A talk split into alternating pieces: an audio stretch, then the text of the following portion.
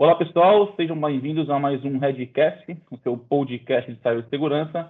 Meu nome é Gustavo de Camargo e hoje, junto com o Leonel Conte, especialista em cibersegurança, vamos a mais um episódio, tá, pessoal? Hoje o episódio seguro de riscos cibernéticos. Tem, tem muita questão ainda aberta nesse tema, então a gente tem duas pessoas hoje férias aí do assunto a poder trazer. Antes de eu abrir e apresentar é, o time hoje de convidados, pessoal, queria agradecer o Leonel pela presença aqui hoje, me ajudando a moderar. Obrigado, Leonel, pela presença, meu amigo. Tá, tá, tá no mudo aí, meu amigo. Perdão, eu que agradeço. Acho que é, é uma honra estar aqui. Antes eu estava do lado ali do, do pessoal, agora eu estou como moderador. Fico muito feliz e obrigado pelo convite. Show de bola, obrigado, meu amigo. Quem, tá, quem aí nos acompanha, batemos aí mais de 1.500 é, é, seguidores no, no nosso Redcast. Está acostumado a me ver aqui junto com o Eduardo, né, moderando luta com um probleminha pessoal, mas daqui 15 dias ele volta aí para moderar junto comigo os Redcast, tá, pessoal? Então hoje, né, legal, vamos agora focar no tema, né, seguro de riscos cibernéticos. E hoje a gente conta com a presença especial do Cláudio Macedo, tá, pessoal? Fundador da Clamap e a Carolina Pinheiro, tá? Especialista em gestão de seguros em uma das maiores empresas aí, pessoal, do, segmento, do, do setor de varejo do Brasil, tá? E antes da gente começar a discutir um pouco desse tema, tenho certeza tanto o Cláudio quanto a Carol tem muita informação legal para trazer para a gente. O Cláudio do lado lá, né, de quem está é, buscando esses, essas empresas, e a Carol, o que, que ela espera do outro lado, né, tratando esse tipo de serviço. Então, eu e o Leonel vamos bombardeá-los no bom sentido, com muitas perguntas aí, para desmistificar bastante esse tema. Eu queria que vocês se apresentassem antes para o pessoal, e obviamente vamos começar pelas damas. Então, Carol, por favor, se apresente aí para quem está nos ouvindo. Obrigada, Gustavo. Obrigada aí pelo convite, pessoal. Bom, eu sou a Carolina Pinheiro, é, tô, sou profissional do mercado de seguros há mais de 15 anos, né? Passei por seguradoras, passei por corretora, assim como Cláudio, e nos últimos 10 anos aí eu venho atuando como especialista na cadeira do cliente, né? Então, em grandes empresas.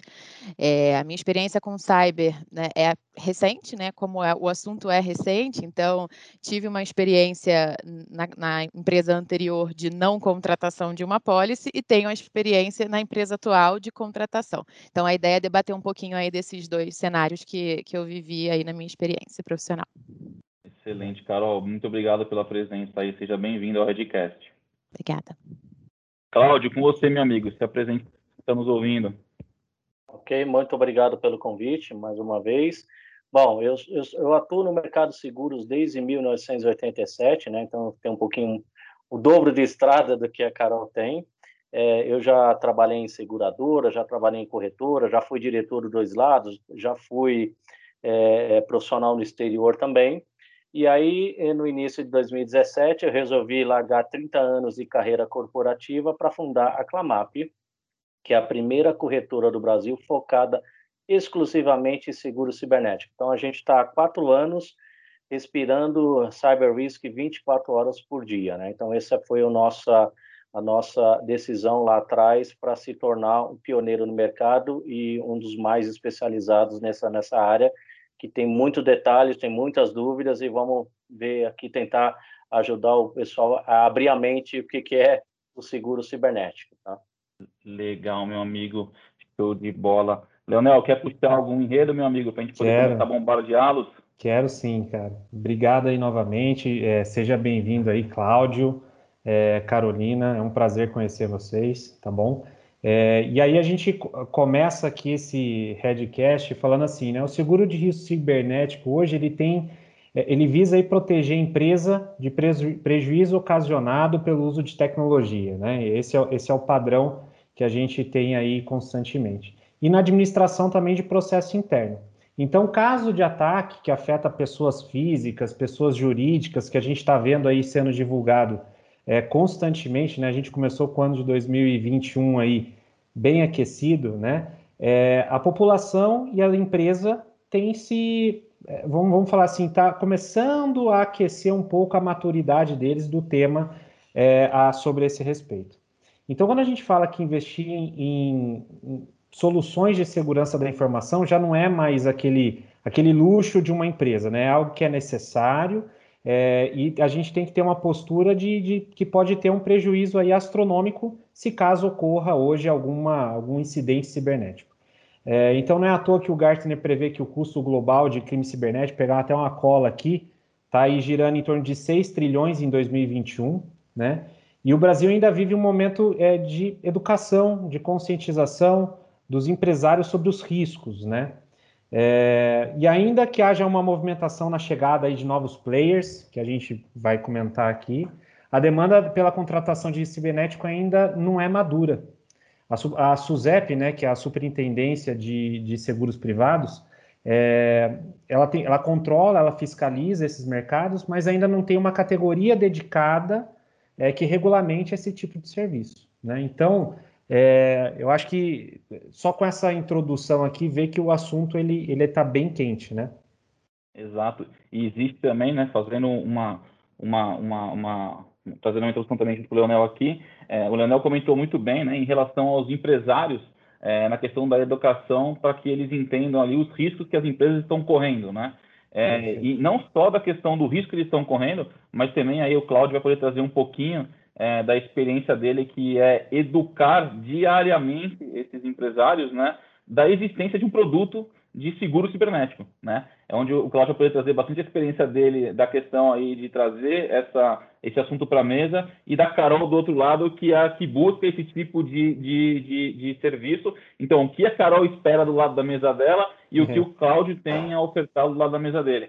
E acho que um ponto importantíssimo, né, fazendo um pequeno resumo do que o Leão comentou, é, galera, a gente vem comentando isso em diversos podcasts, os ataques eles estão cada vez maiores, a gente não vai ficar aqui expondo ataque em cima de nenhuma empresa, falando de nenhuma empresa, quem tem curiosidade aí, é nossos mais de 1.500 seguidores, é só dar um Google aí, vocês vão ver o que tem de empresa sendo atacada diariamente, então, assim, não é coisa de filme, James Bond, não, isso está acontecendo. E eu acho que essa questão do seguro cibernético vem para poder, é mais uma ferramenta, né? De, de, novo, né? A gente fala aqui que não existe a pílula mágica, né? É mais uma, uma, uma frente para poder ajudar aí nesse combate a esse, a esse crime, literalmente, crime cibernético, né?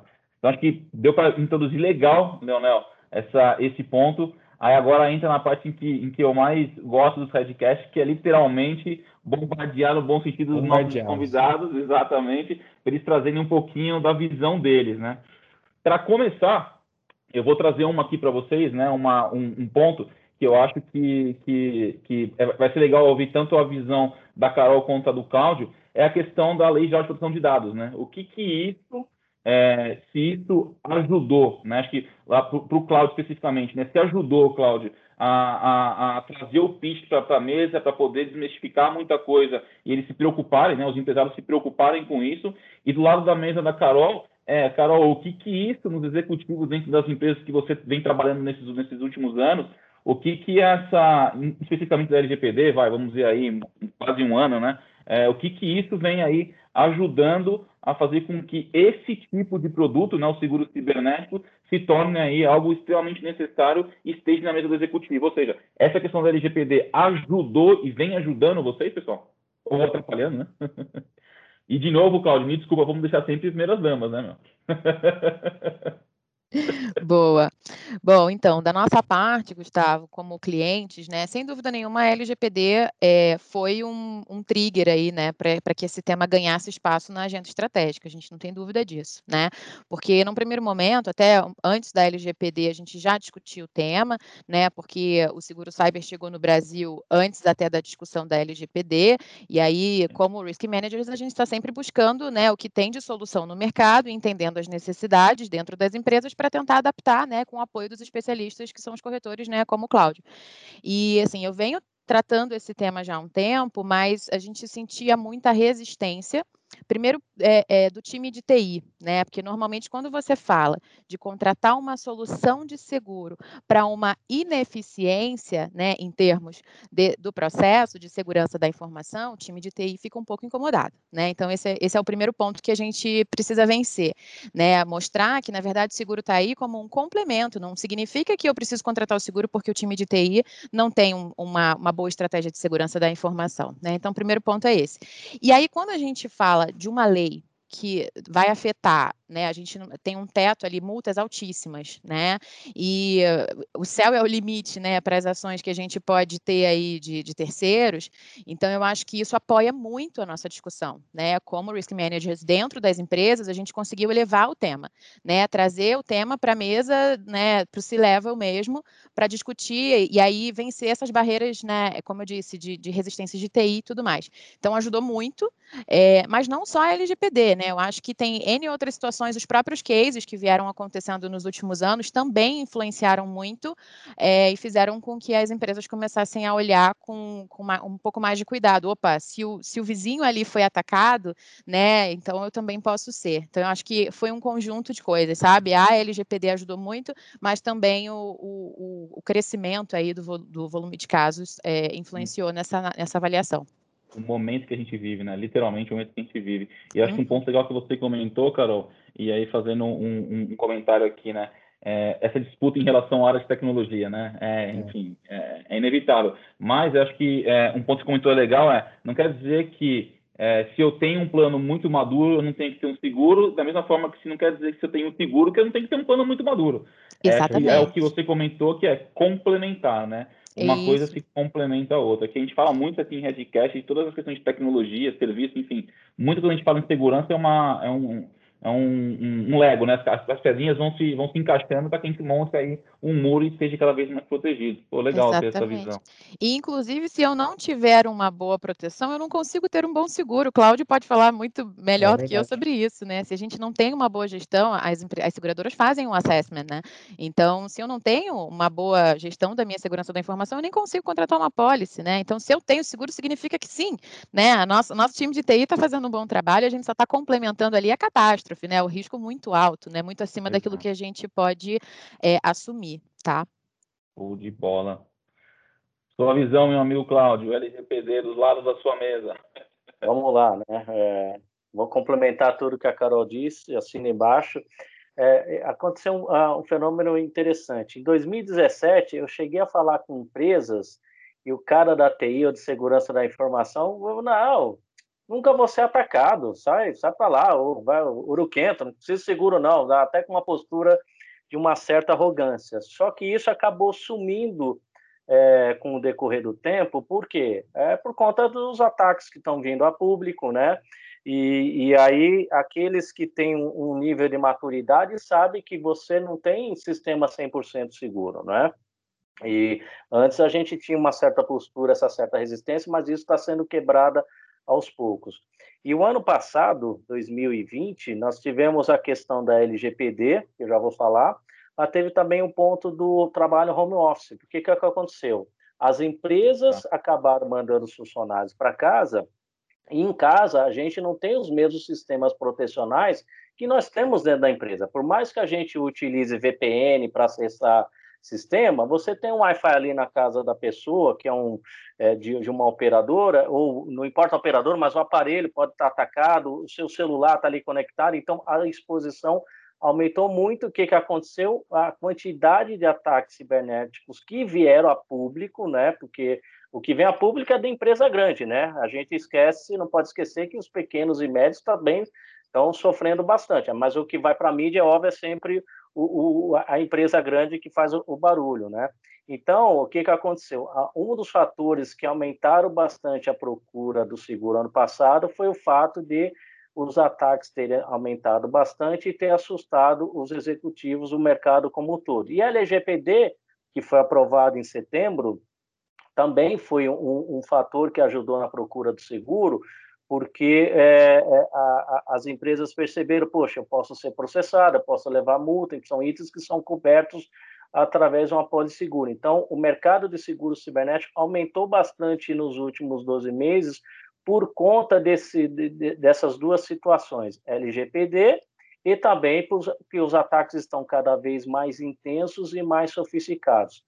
Por outro lado, o que está acontecendo? Uh, como os ataques aumentaram bastante, a segura globalmente, não só no Brasil, inclusive esse é um dado aqui que eu estou vendo, em, em 2020 foram 8,4 é, bilhões de, de, tentativas de invasão só no Brasil, né?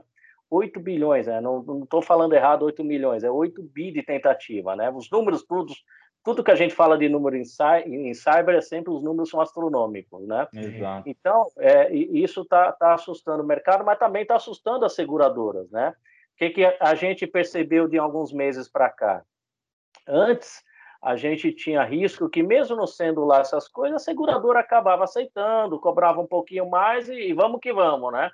Isso já não está acontecendo mais. A gente já teve casos aqui de que nenhuma seguradora quis o risco, é, porque o, cara, o risco da, da, empresa não estava bom e o cara vai ter que fazer Ô, Cláudio, a Deixa eu então, deixa eu então fazer uma. É, já que o, o Gu começou com, com, a, com ela, eu vou começar a fazer um, uma provocação com você. É, os incidentes aí a gente sabe que ele pode ocorrer aí por tentativa de invasão, phishing, engenharia social, vulnerabilidade de sistema que está propagada lá para fora, é, risco moral, negligência, né, que aí é, é, foi até comentado, que de repente a gente fala assim, ah, a TI ela está sendo negligente, é difícil falar isso, né, ninguém gosta. É, a Carolina falou e está tá certíssima que é, é, o primeiro embate que a gente tem. Então, é, e entre outros, né, então eu, eu, acabei citando alguns tipos de, de possibilidades aqui. Independente do motivo, vai ter vazamento de informação, vai ter exposição da empresa, né? É, e aí eu, tendo dito esse, esses pontos para você, são esses os tipos de riscos é, que o seguro cibernético visa sustentar somente?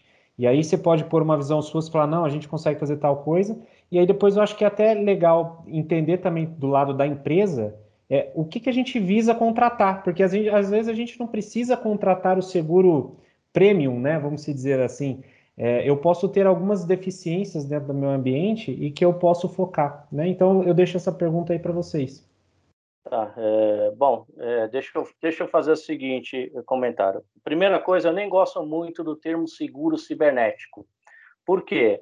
É, seguro cibernético é o nome comercial, né? O cyber insurance fica mais fácil. Só que a gente tem que entender que a gente está falando de dados, e dados não necessariamente são dados digitais é, dado em papel é um dado que você pode ser penalizado na LGPD e os seguros também cobrem, né? Então a gente tem as, essa questão em mente. Eu gosto de dizer que não é risco cibernético, a gente está falando de risco do negócio, porque no final do dia é prejuízo, né?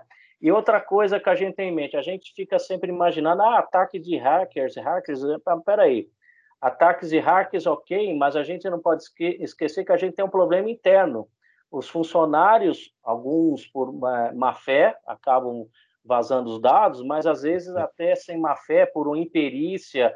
Teve até um caso recente que veio a público de um hospital que, sem querer, o cara acabou é, é, liberando ou deixando abertos os dados de, acho que eram 18 milhões de pacientes. Foi uma imperícia, não foi uma, um ataque de hack. Então, a gente tem que entender que é é, é, risco cibernético, mas na realidade é, é dados, né? Você está cobrindo dados e, e, também o, risco o risco cibernético, né?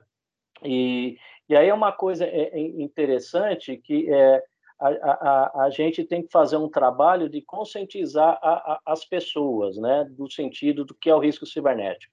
Eu, por exemplo, se eu perguntar para o meu filho o que, que é, tem, vai fazer 12 anos, como é que, por que, que o prédio tem um muro, tem portão, tem guarita, tem cerca elétrica, câmera, ele sabe. Ele sabe que é para evitar que o ladrão, o ladrão entre, né? Uma criança sabe disso, né? Que tem uma, você tem que criar barreiras.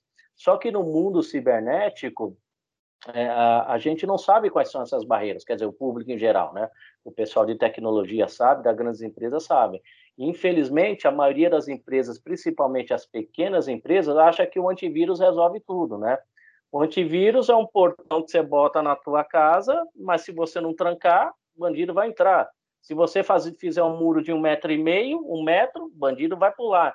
Então a gente tem que é, é fazer um trabalho, né, de é, antes de falar de seguro, é falar da conscientização para o empresário entender que ele precisa, assim como você tem 10 coisas para proteger sua casa, alarme, etc., você também tem que ter um monte de, de softwares, de sistemas, é, treinar as pessoas para é, é, tentar evitar ao máximo que o hacker te ataque. Eu sempre faço uma analogia que é o seguinte: hacker é que nem é, é, Animal Planet, é quando você vê aqueles programas lá do leão caçando, onça, tigre, o que, que, que, que, que o animal faz? Ele vai sempre no no, no, no, no, no alvo mais vulnerável, né? É aquele animal que está ferido, que está distraído, idoso, está tá, é, é, filhote, e o hacker faz a mesma coisa, ele vai naquele que está mais vulnerável. Então, a gente tem que conscientizar as pessoas de que você precisa se proteger ao máximo que puder para que o hack, na hora que tentar você, putz, ah, puxa, o Cláudio aqui tá difícil, vou para Carol, putz, tá mais difícil. Aí ele vai indo, vai indo até ele achar uma vítima que ele, que ele pegue. É claro que tem um hacker é, corporativo, né, digamos assim. O que é o hacker corporativo? Ele acorda e fala, eu vou atacar o banco XPTO, a empresa XPTO. E ele vai tentar ali durante meses, às vezes até anos, que ele sabe, na hora que ele conseguir, a monetização é grande, né? Ele é vai cobrar um, um resgate, e, então a severidade é alta. Mas a grande maioria dos criminosos é o que a gente chamava no passado de batedor de carteira. Ele comete pequenos crimes e no final do mês ele faturou ali 5, 10, 20 mil reais é, é, roubando uma empresa ali, um, um, um, uma pessoa física que caiu no golpe do, do WhatsApp, recebeu depósito. Eu, eu, conheço um amigo do mercado que ele depositou 8 mil reais na conta numa pessoa quer dizer, achando que era o contato dele não era. E aí pronto, está movendo ação lá contra o banco. Então, a gente precisa aí muito é, aprender e ter a, a, consciência do que é o risco cibernético nas nossas vidas, né? E com relação à LGPD, eu tenho uma, uma coisa que é o seguinte: o, LGPD é um problema para se, se preocupar, sem dúvida, mas não é o problema principal, né? Se uma empresa grande, primeiro ponto, você pode levar uma multa, não é que você vai levar uma multa. Esse é o primeiro ponto. Segundo, se você levar a multa de 2%, não importa o seu faturamento, se você chegar nesse nível, é muito provável que o prejuízo que você teve é, com outras situações, lucros cessantes, chamar perito, indenizar pessoas, vai ser muito maior que esses 2%. Então, o que, que a gente tem que pensar? Você não tem que é, é, contratar o seguro ou investir em segurança da informação por causa da LGPD. Você tem que contratar o seguro e investir em segurança, que é risco do seu negócio. Né? O Brasil é um país grande. Você acha que a NPD vai ter é, é, mão, é, é mão de obra suficiente para investigar todo mundo? Não vai. É, eu, aí, aí entra, eu acho que aí entra a, a Carolina aí que vai conseguir é. Colocar essa visão empresarial. Visão. Né? Eu tenho Exatamente. um complemento a isso que o Cláudio colocou, é, que eu estava pensando exatamente nisso, Cláudio. A LGPD, ela foi sim um gatilho, né, para que a gente, para que o tema ganhasse relevância, etc. Mas a gente precisa lembrar que a LGPD trata de dados sensíveis de pessoa física. Mas como, como, como indústria, eu tenho dados da minha estratégia né, é, comercial, da minha estratégia de produção, minha estratégia tributária. Então, assim, as empresas olham muito para o vazamento, para o sequestro de dados, mas a gente tem que pensar na parada operacional. Hoje, toda a fabricação, ela envolve tecnologia em alguma medida, ou em grande parte, né, do processo produtivo. Então, se o hacker invade, às vezes ele não está preocupado com os dados é, dos meus clientes, com os dados dos meus funcionários, ele quer atacar e ele quer paralisar a minha operação, porque aí é que ele vai ganhar dinheiro dinheiro. Então, a, a nossa preocupação como clientes hoje óbvio, a gente precisa olhar para a LGPD, a gente precisa ter cobertura ali para aquela multa que a gente sabe que pode ser altíssima, para as ações de terceiros que podem ser altíssimas, mas o maior prejuízo hoje, é, na nossa visão, né, é a operação. Então é isso que a gente precisa olhar, né, e, e, tirar um pouco o foco só de LGPD, e pensar que a gente o buraco é mais embaixo, né, Cláudio? Ô, Carol, e uma Desculpa, só fazer uma pergunta aqui, eu, tipo, só para não esquecer, Cláudio. O Carol, e quando você trouxe um ponto importantíssimo, né? A questão da operação. Então, assim, eu sequestrar uma planta, por exemplo, eu paro uma indústria, cara, isso custa milhões por hora, por dia, enfim.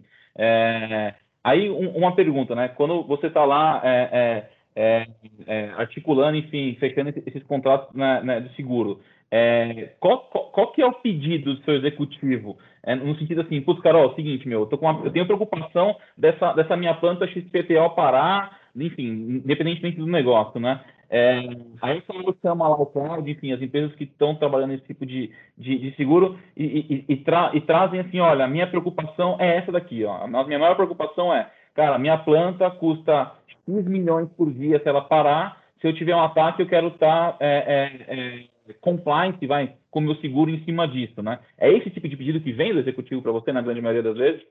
Não é tão assertivo assim, né, Gustavo? Na verdade, nós gostaríamos que fosse, mas é um trabalho construído aí a quatro mãos, né? E até de repente a seis mãos, porque é, é sempre um trabalho da área que demanda, né? Normalmente a área de, de gestão de riscos corporativos, né? Ou área de compliance, área, área de controles internos. Então, normalmente é uma área assim mais estratégica, né? É, em conjunto com a área de gestão de seguros, que é onde eu atuo.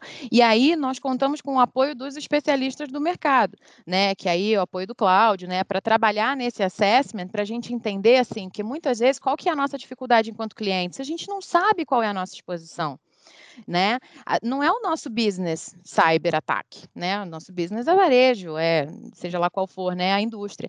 Então, é, quando você eh, pensa, né, que eu tenho, você sabe que você tem um, um, uma exposição, mas você não sabe ainda o quanto ou como ou porquê, como aconteceria, né? Então a gente faz todo esse trabalho, pelo menos, né, nas empresas por onde eu passei, é um trabalho em conjunto para entender, olhando para a estratégia da empresa, o que, que eu quero no longo prazo, né? Como que eu vou me desenvolver daqui para frente? Ah, os meus pilares estratégicos são A, B e C.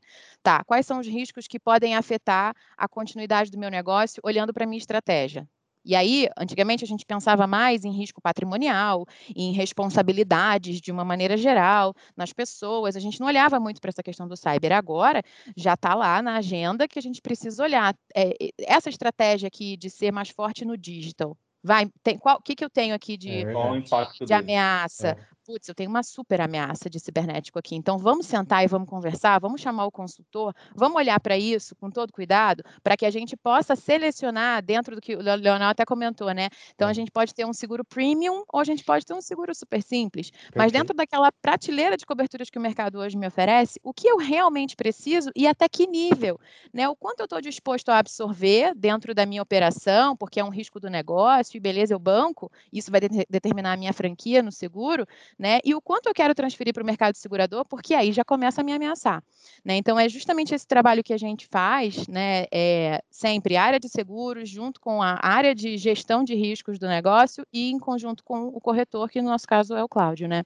Então é, é um trabalho, não é tão simples, né, Cláudio? Não, não é. Se fosse simples, nem precisava ter, ter uma clama rápida vida, né? Exato. É, pegando o gancho que a Carol falou, a gente tem que ter em mente o seguinte: cada setor tem uma dor diferente, né? Quando a gente vai para uma indústria, é, vou imaginar uma indústria B2B, ela não está tão preocupada com, com, dados, mas ela tem que estar tá preocupada de parar a operação dela e ela perder alguns milhões, né? Você tem indústrias aí que uma hora parada pode ser um, um milhão de, de, de, prejuízo, né? É, aí quando você vai, por exemplo, para um hospital, o hospital está preocupado com dados, né? Porque são dados sensíveis. Imagine você vazar é, dados de pacientes, né? O, o, setor da saúde é um dos que mais críticos com relação a isso, porque ele pode vazar dados de pacientes, informações sigilosas, por exemplo, é, alguma doença que o, o, paciente tenha que ele não gostaria que viesse a público, você está ferrado, não precisa nem de LGPD, o, aquele paciente vai entrar com ação contra... Vai entrar com ação de danos de morais. O consumidor já protege ele já com isso daí, já... Já, já protege. Aliás, pegando esse gancho do Código de Defesa do Consumidor, tem outra coisa que a gente tem que ter em mente com relação ao LGPD. Ah, a multa só entra em vigor em agosto deste ano, 2021.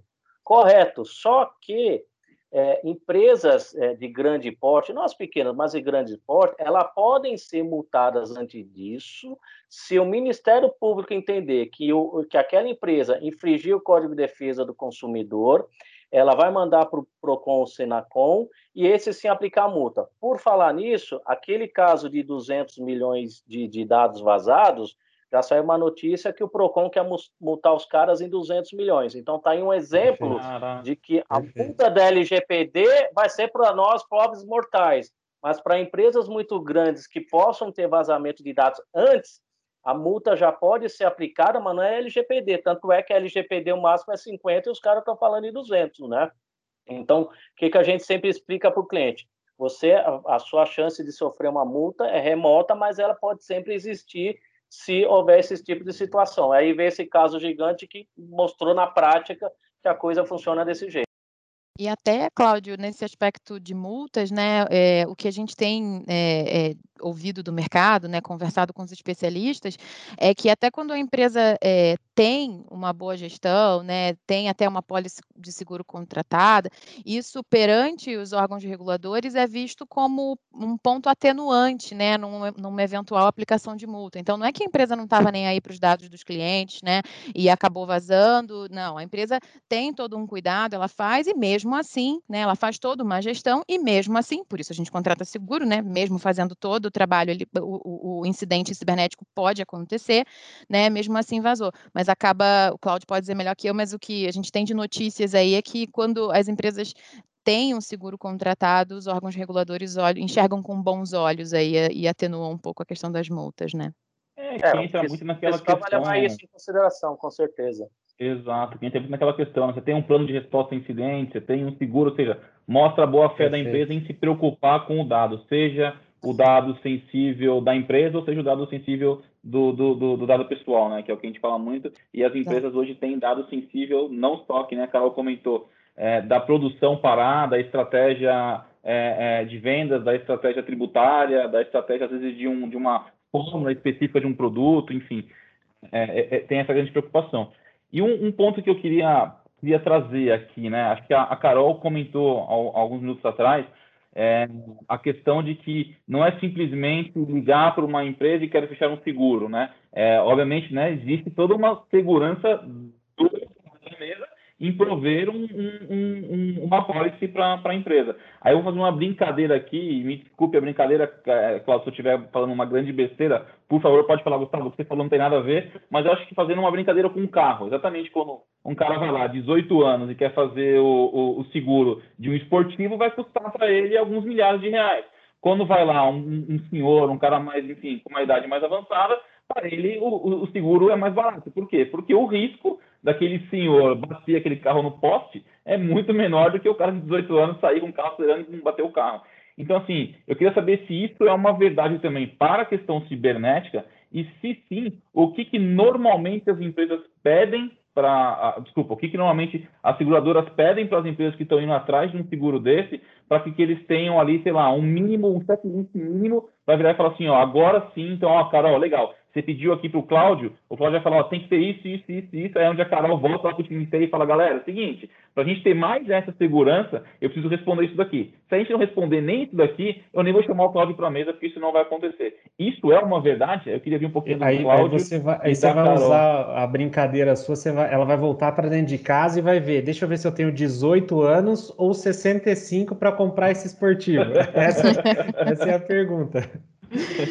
É exatamente isso, Gustavo, você está certo. É, é, e até quando eu comentei né, da questão da resistência que a gente tem com um time de TI, e eu disse que se a gente não tem uma boa gestão de segurança, a gente não consegue um bom seguro, justamente porque a seguradora faz esse assessment, né? Então, quando eu, eu sinalizo para o Cláudio, olha, gostaria de ter um seguro cyber, e a gente faz toda uma análise das nossas exposições, né? Eu, ele, né? O, o cliente, o corretor, enfim, a gente, a gente constrói ali um plano que seria o ideal, né, para contratação do seguro e o Cláudio vai a mercado, as seguradoras dizem, tá bom, vamos lá, deixa eu entrevistar o time de TI dela, né, deixa eu ver se eles têm todas as seguranças, todas as barreiras necessárias. Então, obviamente é assinado um acordo de confidencialidade, né, porque você imagina a dificuldade que a gente tem de estar tá abrindo informações de segurança para terceiros, né? Então é, é, todo, é um processo que é muito, a gente tem todo o cuidado, né, Cláudio, de, de que todas as partes assinem esse acordo de confidencialidade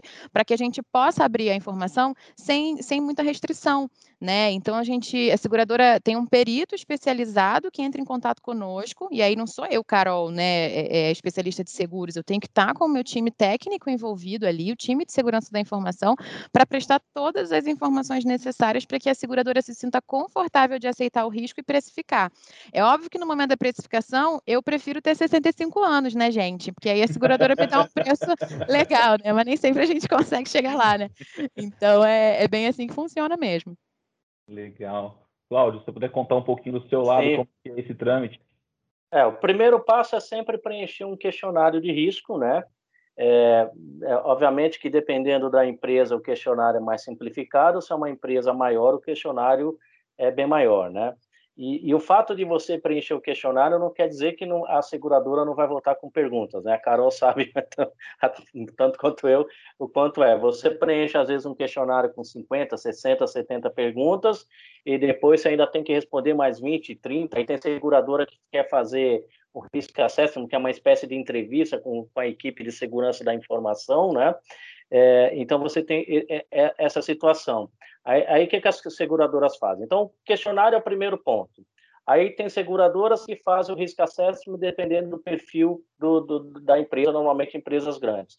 Aí a maioria das seguradoras usam softwares não intrusivos, que é o, o tipo um scanner de porta, onde através do domínio de e-mail da, da empresa, ela vai fazer uma varredura, não é uma invasão, porque se fosse invasão ela teria que pedir autorização, é um teste é, é, é, que elas fazem para checar vulnerabilidade e muitas vezes elas apontam é, se elas verem alguma coisa grave, ela já na cotação já diz, olha, o Carol, tá aqui sua cotação, então, ó, mas dá uma olhada aqui, você tem duas coisas que grave, já corrige isso daí já, porque senão a gente nem, né, dependendo de fazer o seguro ou não, já corrige aí, né? Já, já, já, já arruma aí, né?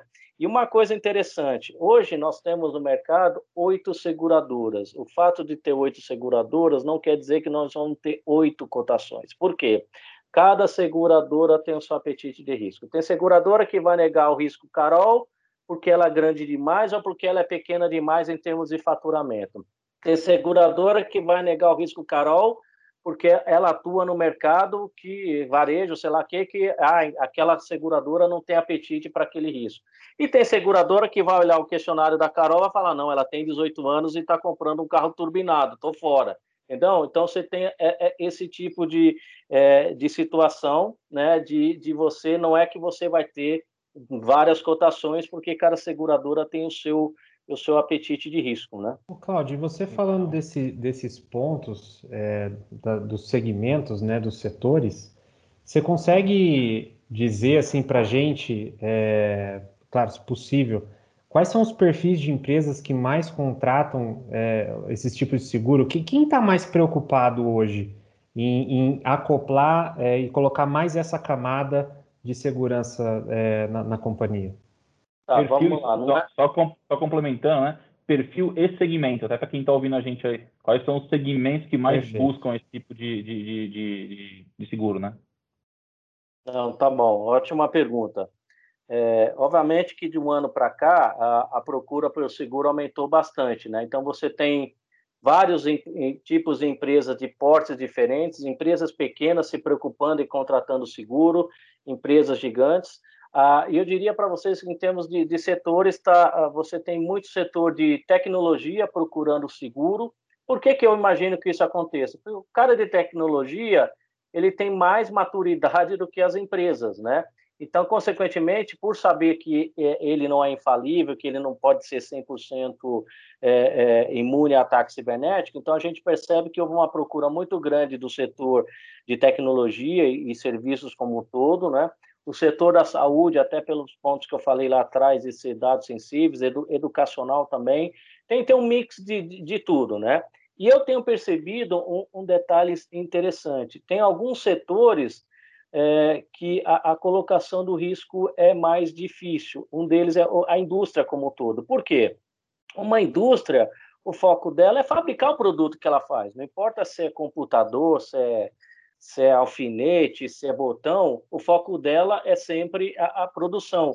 E a parte de, de, de, de, dados, digamos assim, ou de informática, sempre ficou é deixado meio de lado, né? Então é comum quando a é gente vai botar uma indústria, o um seguro de uma indústria, a gente tem uma rejeição por parte das seguradoras ou um custo maior, porque a fotografia dele não é boa, ele está mais para o cara de 18 anos, né?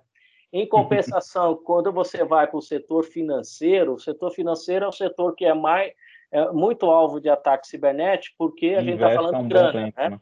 Só que o setor financeiro é o que mais investe em segurança de informação historicamente. Então, a, a, probabilidade de você atacar um banco é muito menor, mas em compensação, se o cara conseguir, ganhou na loteria, porque ele vai fazer muito, muita grana. Né? Então, quando a seguradora. E por incrível que pareça, por mais protegido que um banco seja, tem seguradora que não quer. Por quê? Eu sei que ele é mais difícil de atacar, mas também quando acontecer, o, buraco vai ser, vai ser enorme, entendeu? Então, as seguradoras então, enfim, cada um tem, tem o seu apetite. Eu tenho seguradora, tem seguradora no mercado que só quer risco de empresa pequena. Tem seguradora que está mais voltado para a empresa grande. Enfim, cada um tem, né? É, e, é um, e um detalhe, né? Isso não é uma coisa constante, né? Por quê? Hoje a seguradora tem apetite, vamos dizer, para o hospital. Daqui seis meses ela pode ter mudado isso, porque teve um hospital não sei aonde que foi atacado, não sei aonde, aumentou, sei lá o quê. Aí a seguradora... Aumenta o risco para ela, né? É, então ela vai acompanhando o ritmo de mercado, né? Então é, é, até, até o exemplo que você deu do jovem e do idoso, né? Jovem, ela não aceita, cobra mais caro, e, e, do, e por incrível que pareça, tem seguradora que não quer idoso, né? É. Porque também ele já não enxerga direito, já não diz direito, também pode ter um sinistro, ou, até, ou, é alvo de assalto, né? Porque você está no idoso ali Exato. no trânsito, ele pode ser alvo de assalto. Então, cada, cada, cada subscritor da, da seguradora cada seguradora tem a sua, sua visão de risco, né? É, e seguro é mutualismo, né, Cláudio? Então, quando a carteira como um todo vai mal, é. por mais que o seu resultado individual como cliente seja bom, você acaba tendo uma, uma, um agravo ali nas taxas em função do resultado do mercado como um todo, né? É. E até enquanto clientes, a gente olha para isso também. Na nossa renovação que aconteceu em meados de 2020, a gente pensou, tá na hora, o Cláudio já tinha sinalizado, né? Olha, é bom olhar, aumentar limite, né? Porque a gente nunca sabe se está bem calibrado ou não, a gente tenta fazer ali o melhor trabalho possível, mas é, é, é um chute, né? Porque a gente não sabe, a gente usa estatística e tudo mais, mas a gente não sabe, né? A grande verdade é essa, é, quando de fato o incidente acontecer, qual vai ser a proporção dele, né? Não dá para adivinhar isso. Mas a gente faz essa análise também de como que está o resultado do mercado e quais são as tendências futuras, porque se eu quero, se eu tenho a intenção de aumentar o meu limite da minha pólice, eu preciso entender como é que o mercado vai estar se comportando no momento da minha renovação, né? Então, se em meado de 2020, quando a gente renovou, a gente não tivesse feito o aumento de limite que nós fizemos, a gente teria um impacto financeiro muito maior para fazer em meado de 21, porque olha quantos incidentes aconteceram, olha como o, o home office, né, o virtual office, é, é, influenciou para que isso acontecesse, né, esse, esse incremento. Então, enquanto clientes, a gente também fica olhando, monitorando o resultado do mercado para poder ter boas negociações nas nossas apólices. Carol, e como cliente, Carol, deixa eu até. Vai ser uma discussão legal, assim, para vocês, porque é uma dúvida até minha, né? É, depois que você contratou o seguro, você está lá feliz, está tudo seguindo como está, seguindo o seu plano de segurança interno, o seu plano de privacidade interna e, e, e o seguro te blindando de, de algo, acontece o incidente. Infelizmente, aconteceu o incidente, né? É, a hora que chega, é igual é carro, se a gente pode até fazer um outro exemplo de carro. A hora que chega lá no final, quando a gente vai fazer uma renovação, muitas vezes você vai falar assim, poxa, não vale mais a pena para mim. Eu talvez continuar. Isso faz sentido? É... Qual é a visão de vocês quando acontece um incidente lá na frente? Ou até para a seguradora, né? De negar, virar assim, cara, eu não vou fechar mais com você Perfeito. porque, putz, meu, vem os ataques XPTO e o negócio não se paga, né? Essa é, essa é uma pergunta que eu ia fazer também, e é só para complementar, e vocês é, respondem é, esse turbilhão que a gente vai em vocês, até para a gente chegando no final. É, imagina que foi o que o Coronel comentou, teve um ataque. Se você, Cláudio e Carol, poderem explicar né, como que funciona isso do lado, do lado de vocês, no caso, a Carol, né, pelo amor de Deus, não vai acontecer nada, mas vamos usar aqui um exemplo, um banco X aconteceu, vai ligar para o Cláudio, se o Cláudio puder falar assim, como que funciona isso? Por exemplo, ah, eu, Gustavo, de um banco fui atacado, o Hansor parou tudo. Ah, eu tenho na minha policy lá Hansor. Então é simplesmente eu dar o print na tela lá, enfim, ó, vai ter uma diligência e tudo mais, e a seguradora vai me pagar. Como que funciona esse, é. esse, esse lado aí do seguro cibernético também? Legal. Então, da nossa parte, é, essa é a nossa principal preocupação, né, Gustavo? É, e respondendo ao Leonel, eu ainda não tive uma situação de renovação de apólice, no, graças a Deus, né, é, numa empresa que tivesse sido atacada. Então, eu ainda não senti esses reflexos. O Cláudio é, talvez possa falar um pouco melhor pelas experiências dele aí de mercado com outros clientes, mas as, nas empresas por onde eu passei, a gente ainda não teve essa experiência, mas a gente sabe, né, até por outros ramos, que as seguradoras se comportam sim, assim como no seguro de automóvel, né, se você tem é, eventos sucessivos de, de, de sinistro lá na frente, a seguradora pode dizer não para o teu risco, né, acho que o cibernético segue da mesma maneira. Mas olhando para o que o Gustavo é, perguntou, essa era uma dor nossa, Gustavo. Assim, no dia que acontecer, né? A gente brinca no dia do May Day. Como é que vai ser? Né? Será que a seguradora vai me oferecer o, o serviço que eu estou precisando? Será que eu estou preparada para fazer esse aviso? Quem é que vai fazer o aviso? Quem identifica que de fato é um, um ataque cibernético e não uma tentativa frustrada ou um, né? É, a gente não sabe, né? Então, o que, que a gente propôs, e aí até o Cláudio nos apoiou, né? E fizemos ao longo desse ano, simulações, né? Eu acho que não Boa. são todos os clientes que fazem isso, mas fica aqui a dica. É, e para a gente foi muito interessante, porque o que, que a gente fez? A gente reuniu o time de, de segurança da informação, né? Que são os responsáveis, definimos que eles seriam os responsáveis por fazer esse aviso, porque eu não sou especialista, né? Então, no momento em que aconteceu, identifiquei que de fato é um ataque cibernético e vou ligar para a seguradora, quem vai me atender lá do outro lado vai me fazer uma série de perguntas técnicas que não adianta eu ser especialista em seguro generalista para responder. Não, eu tenho que ter uma pessoa técnica ali para fazer esse aviso. Né? Então, a gente simulou exatamente isso. A gente ligou para a seguradora com o nosso time de TI, eu e o Cláudio ouvindo, né? É, e, e, fizemos a simulação. Olha, aconteceu aqui, tivemos. E aí a gente. E a seguradora não sabia. Então foi uma simulação total, tipo cliente oculto Pô, mesmo. É tipo é... um PCN mesmo, né? Que legal. Muito legal. E aí, assim, a gente identificou na primeira, fizemos duas simulações, uma de vazamento e uma de sequestro de dados, né? Que aí são cenários um pouquinho diferentes, na, no, as perguntas também, também são diferentes ali no, no processo. Então, o Cláudio conseguiu para a gente qual era o script que a seguradora ia fazer de perguntas para a gente preparar todo o enredo com o nosso time de segurança da informação para fazer essa simulação.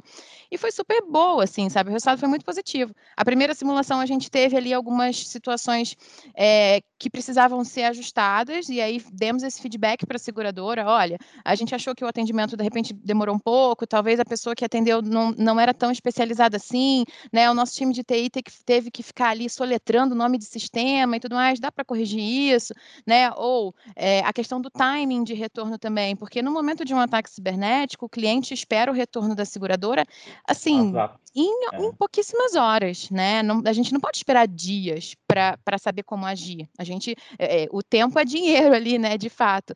Então, a gente também conseguiu ajustar isso no fluxo, né? Com a seguradora. E aí, a segunda simulação que nós fizemos já foi 100%. Então, já o atendente. A né? Exato. O atendente estava preparado. Foi bom para nós, enquanto é. clientes, é. e foi bom para a seguradora também, porque está todo mundo aprendendo nesse, nesse mercado, né? É, é um mercado muito novo.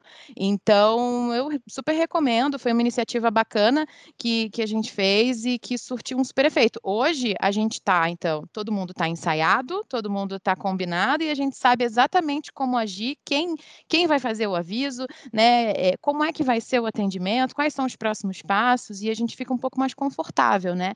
Esperamos que não aconteça, mas se acontecer, a gente tem uma, uma segurança bem maior aí de como que vai ser esse processo. Show de bola. Do seu lado, meu amigo Cláudio. Então, eu, eu, aliás, esse talvez seja o ponto mais importante do seguro, né? Que a gente fica pensando em indenizações e responsabilidade civil, só que a maioria das empresas, né, né principalmente as pequenas e médias, maiores já tem algum, algum grau de maturidade do que fazer, mas a, a seguradora acaba funcionando como um plano de resposta a incidente, porque você vai ter um 0800 lá é, 24 horas por dia, o ano inteiro. Não é ligar para o Cláudio, que o Cláudio não vai fazer nada, você tem que ligar no 0800 da seguradora, onde você vai ter um, um, uma pessoa do outro lado que vai fazer uma, uma triagem para entender o problema que você está tendo, para chamar um especialista, né? E normalmente é um perito forense, um escritório de advocacia, muitas vezes as duas, né? Porque depende das duas, os dois profissionais, é, um profissional de é, especialização de crise, né? De é, que também é, é, é, é, um ponto. Então, os 800 da seguradora, ou seja, o, a ajuda que a seguradora dá é importantíssimo, porque muitas vezes a, a, empresa não sabe o que fazer, você vai ter alguém que vai te orientar e alguém interessado, porque no final quem vai pagar a conta são eles, né? Então, eles vão. É mais ou menos a analogia do, do do seguro automóvel, né? Você vai lá, tem um guincho, tem é, oficinas, etc. Ou do seguro residencial, né? Você liga na assistência da seguradora, ela falar, ah, eu estou com problema de encanamento aqui na minha casa. Ela vai mandar o encanador. É eletrici... elétrico, vai mandar eletricista. No cyber é a mesma situação, só que a diferença é que muitas vezes no ataque cibernético, vários profissionais acabam sendo envolvidos dependendo do tamanho da coisa. Então você vai pode muitas vezes no único situação chamar um perito forense, chamar o, o, o, Relações Públicas especializado em crise, chamar um advogado porque vai ter que falar lá para a autoridade nacional, vai ter que talvez avisar os clientes, aí vai. Num, num, num momento de incidente, você ter, pode ter vários profissionais, e aí é um ponto crucial que a seguradora, todas elas, têm um 0800, onde elas têm subcontratados, especializados, especialistas para ajudar o cliente nesse momento de crise. E aí eu queria falar um ponto que é, do item anterior, é o seguinte, eu lembrei de um caso, é, é, eu não sei se vocês lembram, a Carol talvez não, porque acho que nem estava no mercado de seguros, é, quando afundou aquela plataforma da Petrobras há uns 15, 20 anos atrás, a P36, né? nunca mais esqueci aquele número. É, eu estava na corretora, eu estava na corretora que fez aquele seguro na época, e eu lembro o seguinte, aquela plataforma afundou, aí eu trabalhava numa corretora multinacional. Na na mesma semana que afundou a plataforma, havia uma outra petroleira lá na Ásia, não sei se era na Indonésia, que estava renovando o seguro dela lá na Ásia e o seguro ficou mais caro por conta da plataforma que afundou lá da Petrobras do outro lado do mundo. Por quê? Porque o seguro, todo mundo acaba batendo no, no mesmo ressegurador, né?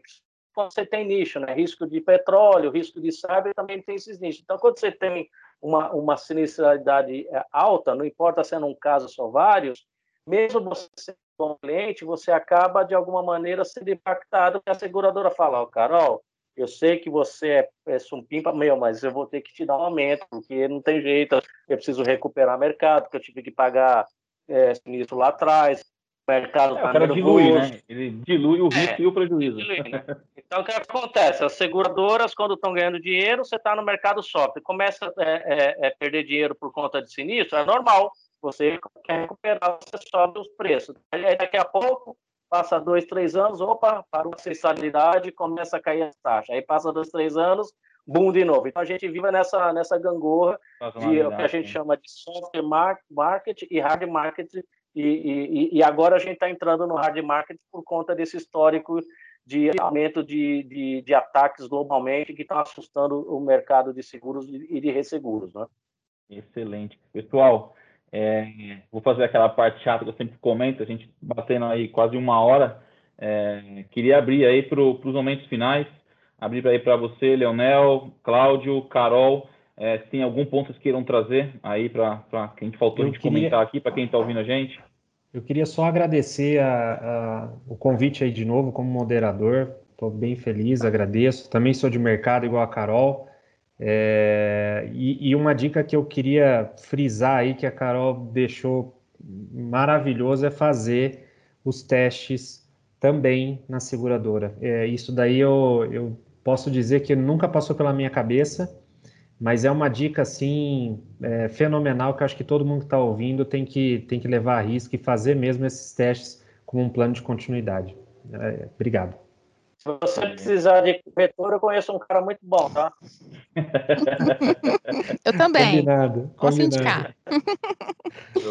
bom, da minha parte também, acho que é agradecer pelo convite. Foi uma conversa muito bacana. Acho que o mercado é, é legal a gente poder emprestar um pouquinho, né, Cláudio, da nossa experiência aí e ajudar os colegas também que, que sofrem as mesmas resistências, né? Principalmente risk managers em grandes empresas, a gente quer sempre trazer boas soluções e nem sempre a gente gente encontra facilidade, a gente olha para a questão de orçamento, né, encontra resistências internas, então é sempre bom a gente ajudar a esclarecer, né, falar um pouquinho de como, qual caminho que a gente percorreu para chegar lá, então eu fico aí à disposição para que vocês precisarem aí futuramente de dúvidas, perguntas, podem me acionar no LinkedIn, tá bom?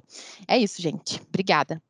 O Cláudio, meu amigo, Bom, para encerrar, eu diria para você o seguinte: em termos de risco cibernético, você só tem duas maneiras de aprender sobre risco cibernético: ou na prevenção ou na dor, né? Infelizmente, a maioria vai aprender na dor. O que é aprender na dor? Só vai comprar o seguro depois de ter se ferrado ou só vai investir mais em segurança da informação se, se, se sofrer um incidente, né? E quem trabalha com segurança da informação e seguro é, é, é uma, uma profissão ingrata, né? Porque se não está acontecendo o ataque cibernético, né, você nem é visto, né? Nem lembro de você, né? E na hora que ocorre o incidente, Ah, puxa, vazou os dados aqui, teve um problema. Pô, que, qual foi o erro da TI? Não, só que o cara fez um monte de coisa boa, evitou ao máximo que aquilo aconteceu, só que só vai ser lembrado, infelizmente, na hora do. É que nem bombeiro, né? Você nem sabe o trabalho que o cara está fazendo ali, você só lembra dele na hora do, do incêndio, né? Então, até uma posição ingrata. Então, a minha mensagem é essa: ou você aprende Tô. pela prevenção ou pela dor. Exatamente. Infelizmente, muitos aprendem pela dor, mas é isso aí. Pessoal, finalizamos aqui mais um episódio, hoje falando sobre seguro de riscos cibernéticos. Mais uma vez agradecer a presença do Cláudio, da Carol. Eu acho que a gente conseguiu tocar em diversos temas do pessoal que ouve a gente, a gente que está no dia a dia aí conversando com muitos clientes. Muitos vêm perguntando sobre isso. Eu conversei com o Cláudio um tempo atrás. Falei, pô, Cláudio, vou convidar você para poder fazer aqui uma discussão em cima de, de seguro cibernético. Foi onde a gente foi atrás aí para trazer alguém do outro lado que compra isso e falou, poxa, eu tenho uma pessoa para trazer, então agradeço demais a sua participação, cara. Eu acho que é legal a gente sempre faz essa mesa quem está do outro lado e a vivência do outro lado. Então, poxa, muito obrigado pela presença de vocês. Vocês que nos acompanham, visitem lá o site da Red Belt, a gente está lá no Deezer, Spotify, enfim, contem com a gente. A gente volta daqui 15 dias novamente com mais um tema é, e vamos para cima, pessoal. Obrigadão.